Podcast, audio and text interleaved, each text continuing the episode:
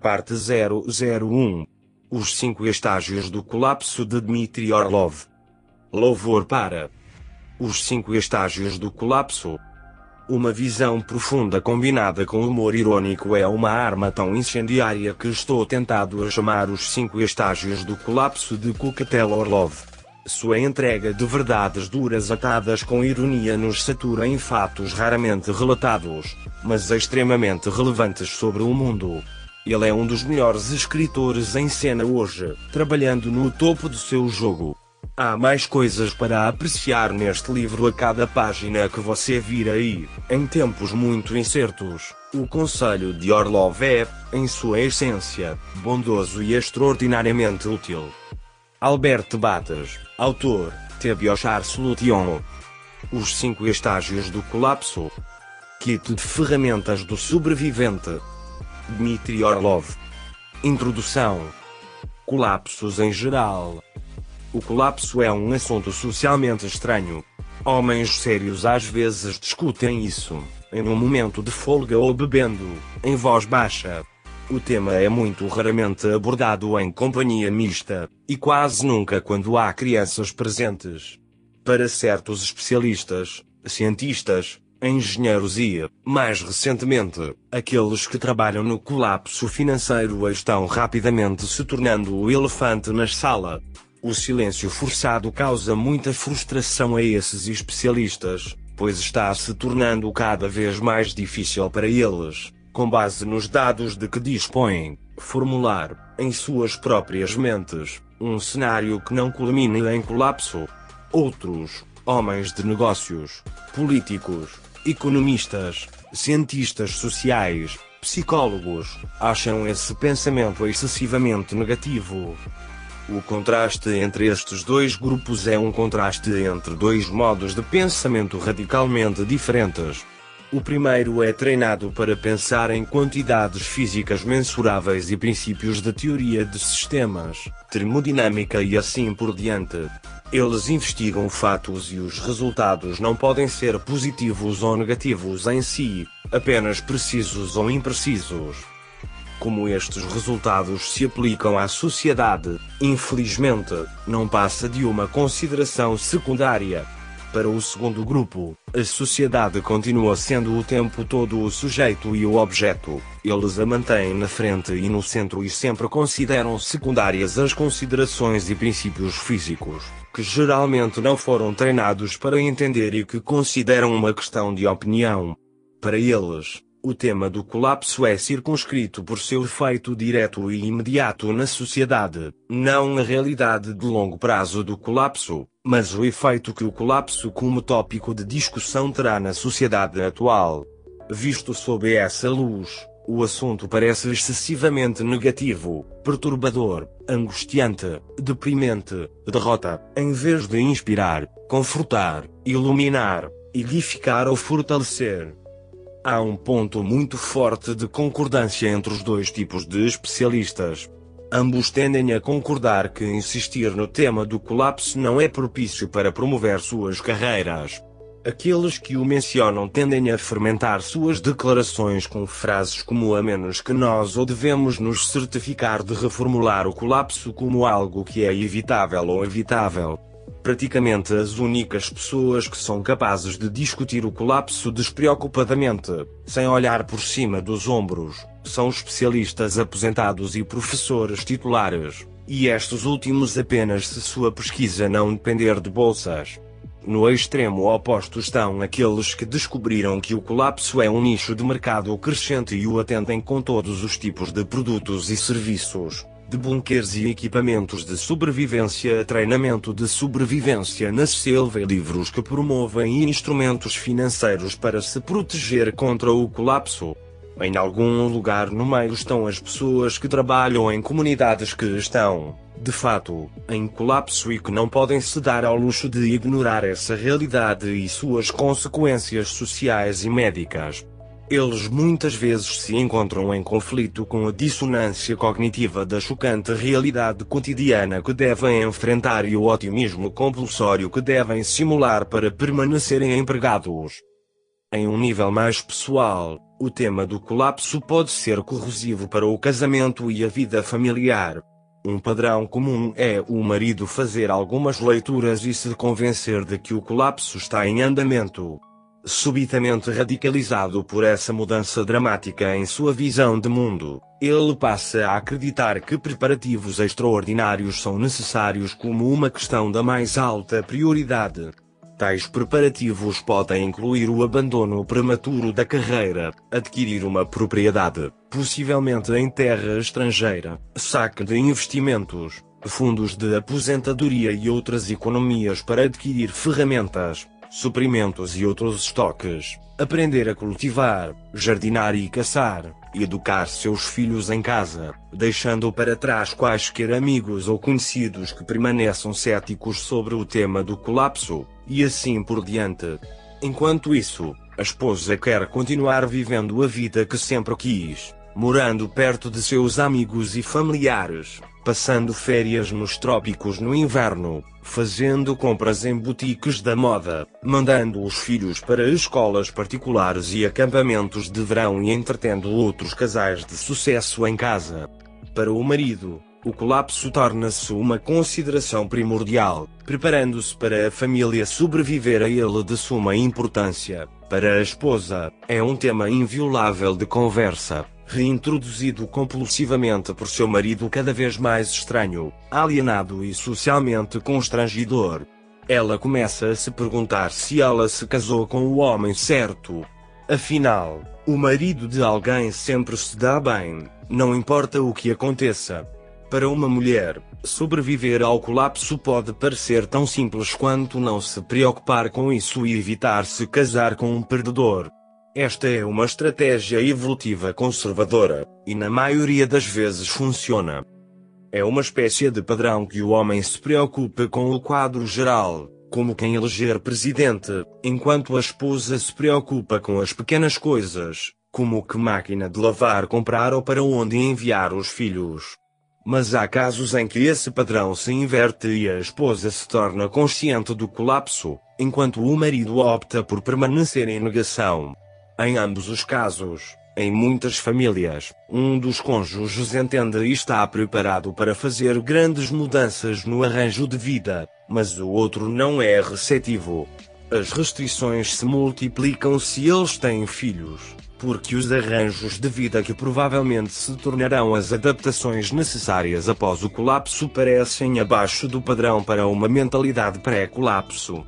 Por exemplo, em muitos lugares nos Estados Unidos, criar uma criança em um lugar sem eletricidade, aquecimento central ou encanamento interno podem ser equiparados a abuso infantil, e as autoridades correm e confiscam as crianças no curso do colapso, até que essas mesmas autoridades fiquem sobrecarregadas. Elas tentarão evacuar famílias inteiras para campos de refugiados de emergência em vez de deixá-las sobreviver e se adaptar à vida sem eletricidade, aquecimento central, encanamento interno, serviços governamentais ou proteção policial, mesmo em partes onde tal estilo de vida era considerado perfeitamente normal há apenas um século. Se há avós envolvidos também, os mal-entendidos se multiplicam, Outro abismo ainda maior existe no nível social, entre o colapso como um tópico de discussão acadêmica desapaixonada temperada com termos da teoria de sistemas e outros ramos elevados do ensino superior e o colapso como a experiência pessoal vivida por aqueles que já passaram por isso para uma extensão ou outra. Durante seus estágios iniciais, o colapso afeta os mais vulneráveis, as comunidades, famílias e indivíduos mais pobres, menos protegidos e menos privilegiados. O colapso desapropria o pessoal industrial e de serviços, mesmo enquanto profissionais instruídos podem, por um tempo, se sair melhor do que nunca. Em seus estágios iniciais, o colapso pode parecer uma peça de moralidade, uma história de punir os menos capazes e os menos preparados enquanto recompensa os diligentes e bem-sucedidos para o deleite dos darwinistas sociais que sonham que eles, sendo os mais aptos, sobreviverão.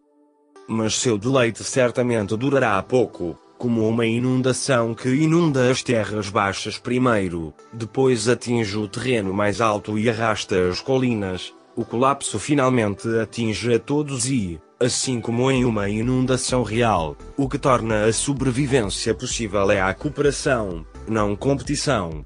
As pessoas que veem o colapso como uma busca sublime para si mesmas e uma experiência terrível para todas as outras pessoas desafortunadas, aquelas que são menos capazes e menos preparadas, simplesmente precisam esperar sua vez. Humilhado. Tudo isso torna difícil esperar que a maioria das pessoas tome medidas significativas para fazer qualquer coisa sobre o colapso como famílias, comunidades, sociedades ou nações. A inércia social é uma força impressionante e muitas pessoas são quase geneticamente predispostas a não querer entender que o colapso é inevitável. Muitos outros entendem essa verdade em algum nível, mas se recusam a agir de acordo com ela. Quando são tocados pelo colapso, levam para o lado pessoal ou veem como uma questão de sorte. Eles veem aqueles que se preparam para o colapso como excêntricos Alguns podem até considerá-los subversivos perigosos. Isso é especialmente provável no caso de pessoas em posições de poder e autoridade, porque elas não são exatamente animadas pela perspectiva de um futuro que não tem lugar para elas. Certos indivíduos homens solteiros, em sua maioria, talvez tenham a maior liberdade de ação na preparação para o colapso, Parece haver um certo tipo de personalidade que tem maior probabilidade de sobreviver ileso ao colapso, física ou psicologicamente, e ser capaz de se adaptar às novas circunstâncias. Sobreviventes de naufrágios e calamidades semelhantes compartilham vários traços comuns. Um certo grau de indiferença ou desapego é definitivamente útil, incluindo indiferença ao sofrimento, Possivelmente a característica mais importante, mais importante do que habilidades ou preparação ou mesmo sorte, é a vontade de sobreviver. Em seguida vem a autoconfiança, a capacidade de perseverar apesar da solidão e da falta de apoio de qualquer outra pessoa. O último da lista é irracionalidade, a pura e teimosa incapacidade de se render diante de probabilidades aparentemente intransponíveis opiniões opostas de seus companheiros ou até mesmo força.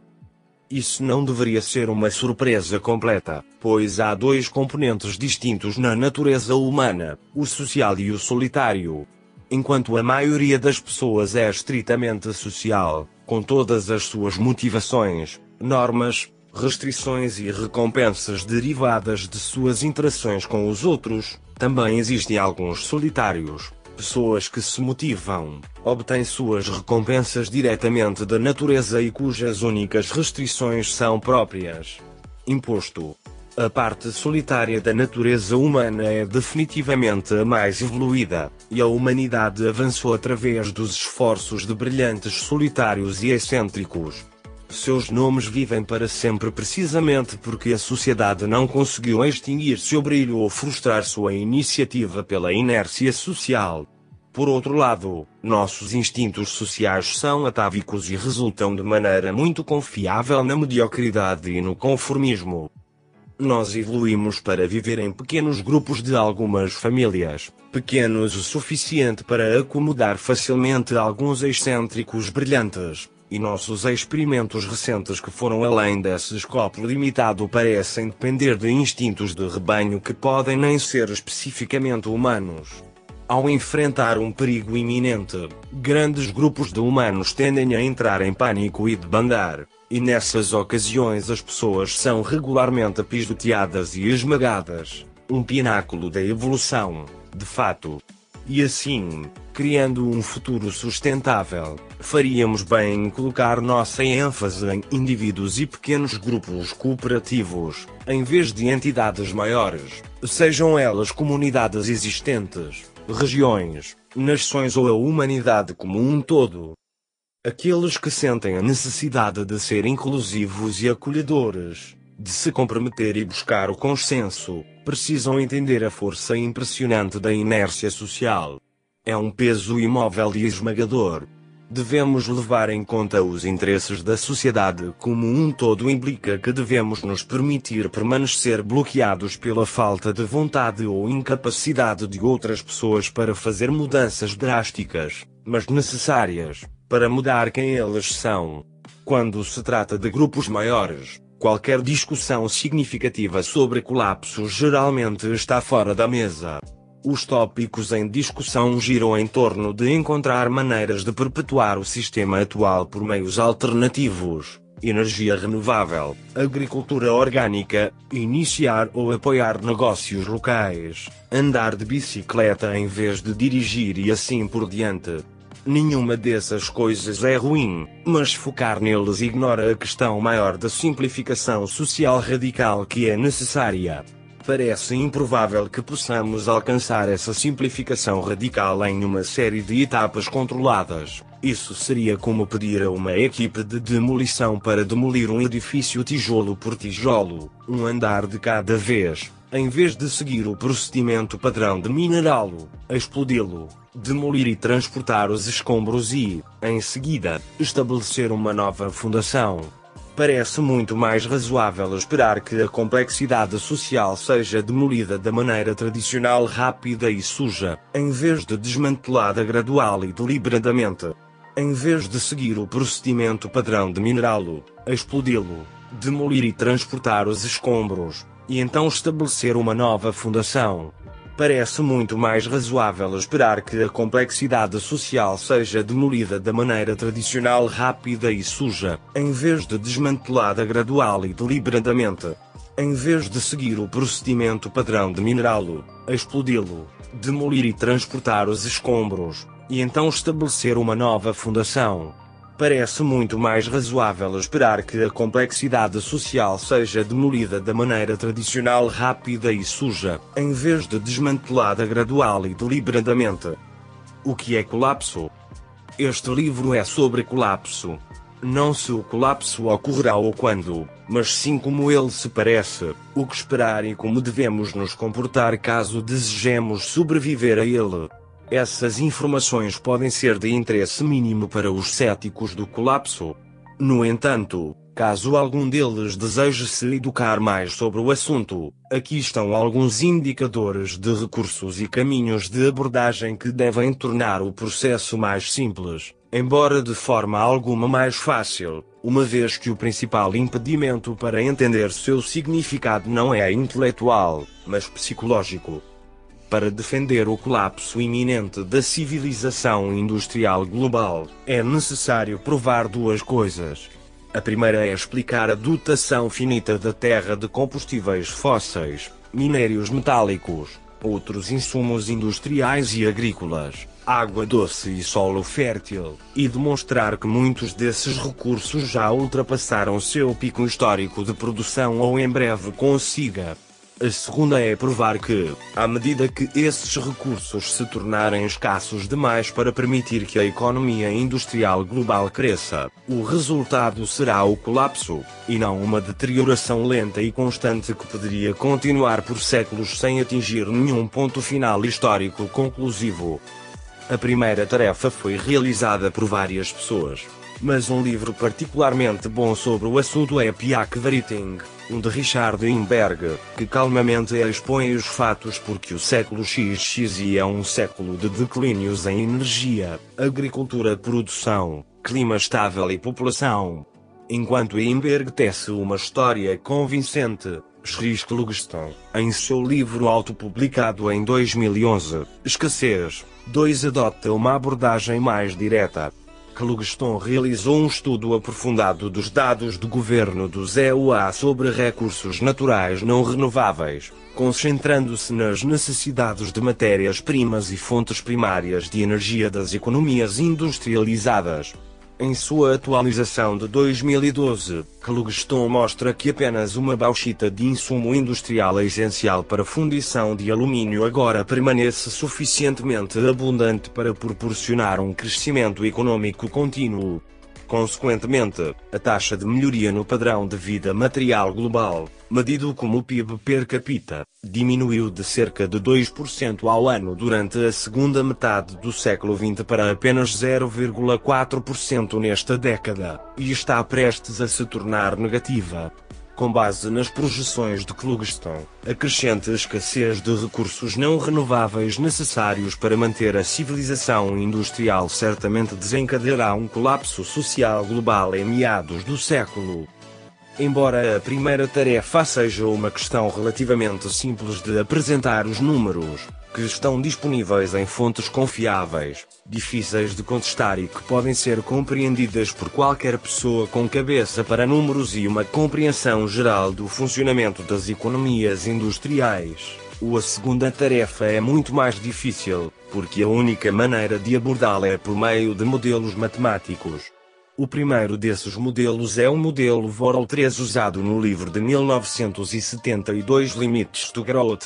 O Vorol 3 é um modelo relativamente simples que roda em um computador menos potente que um smartphone e inclui apenas cinco variáveis: população mundial, industrialização, poluição, produção de alimentos e esgotamento de recursos. Esse modelo previu o colapso econômico e social em meados do século X, XY os limites do crescimento de 2004. A atualização de 30 anos 3 confirmou que, 30 anos depois, as previsões iniciais ainda estão em excelente acordo com a realidade. Embora seu instinto possa ser desconfiar das habilidades preditivas dos modelos matemáticos em geral, essa cautela deve ser moderada quando o modelo em questão estiver correto décadas depois. Modelos matemáticos podem ser assustadoramente complexos, exigindo muitas horas de tempo de supercomputador para uma única execução e capazes de desafiar qualquer tentativa de entendê-los de uma só vez. Esses modelos inspiram ceticismo por sua pura complexidade, com tantas fórmulas e parâmetros. Deve haver um erro em algum lugar. Felizmente, o colapso da modelagem, no nível mais simples e intuitivo, não requer tanta complexidade, graças ao modelo Seneca Cliff proposto pelo professor Hugo Bardi da Universidade de Florença na Itália. O objetivo de Bardi era criar um modelo do tamanho da mente que pudesse ser facilmente entendido de relance por alguém até mesmo um pouco familiarizado com modelagem matemática. Bardi se inspirou para o nome de seu modelo a partir de uma citação do filósofo romano Seneca: Seria algum consolo para a fraqueza de nós mesmos e de nossas obras se todas as coisas perecessem tão lentamente quanto surgem. Mas do jeito que está, os aumentos são de crescimento lento, mas o caminho para a ruína é rápido. Bardi começou com um modelo muito simples de uso e esgotamento de recursos com apenas duas variáveis, recursos e capital. Os recursos são transformados em capital a uma taxa proporcional tanto à quantidade de recursos remanescentes quanto à quantidade de capital.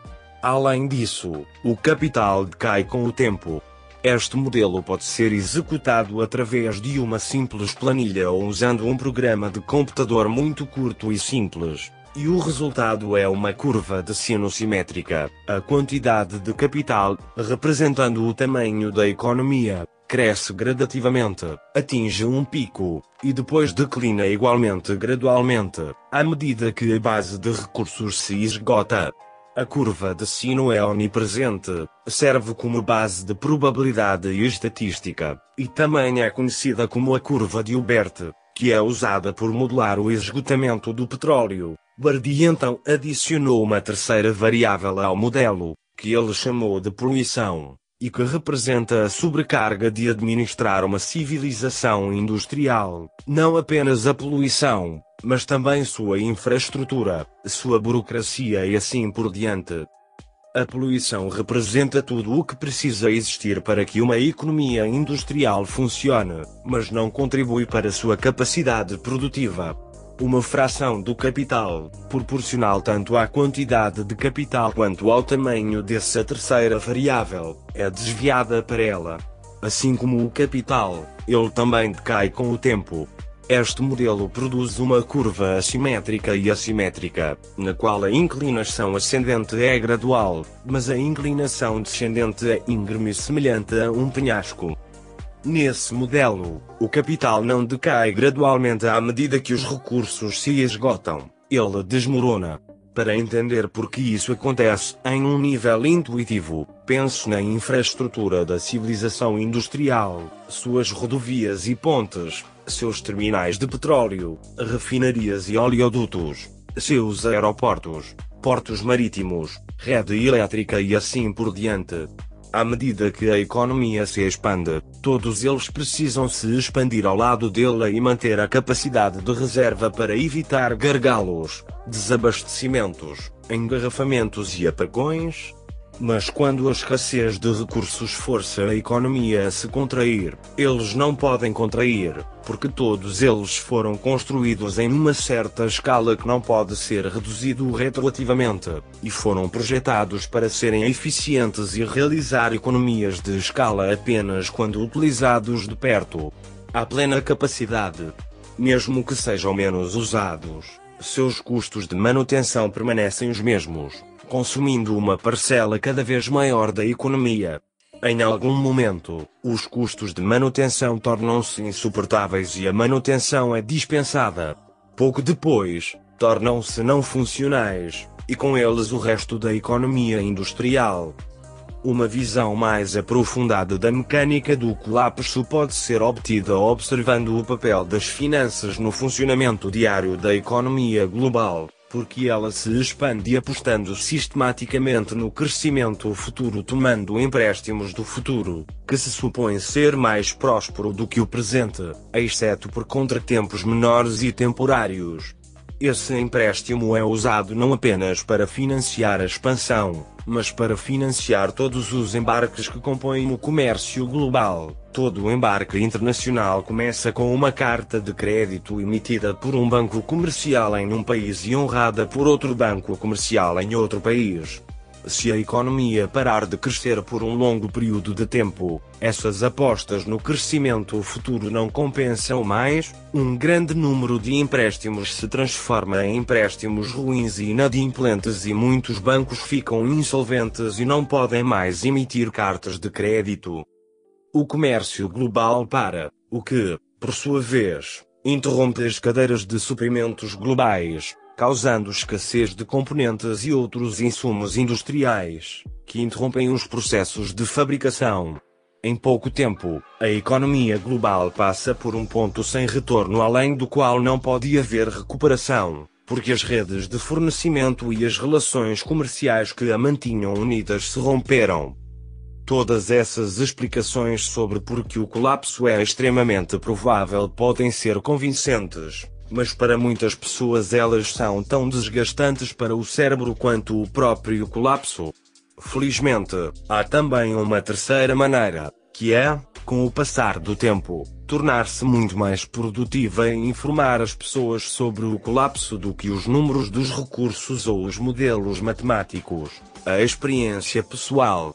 Países inteiros, como a Grécia, encontram-se no meio do que pode ser rotulado de forma bastante incontroversa como colapso financeiro, comercial e político. Há corridas aos bancos à medida que as pessoas tentam sacar e expatriar suas economias. As farmácias ficam sem medicamentos e muitas outras importações acabam. Os funcionários eleitos nacionalmente são substituídos por nomeados políticos cujas candidaturas são examinadas pelos credores do país.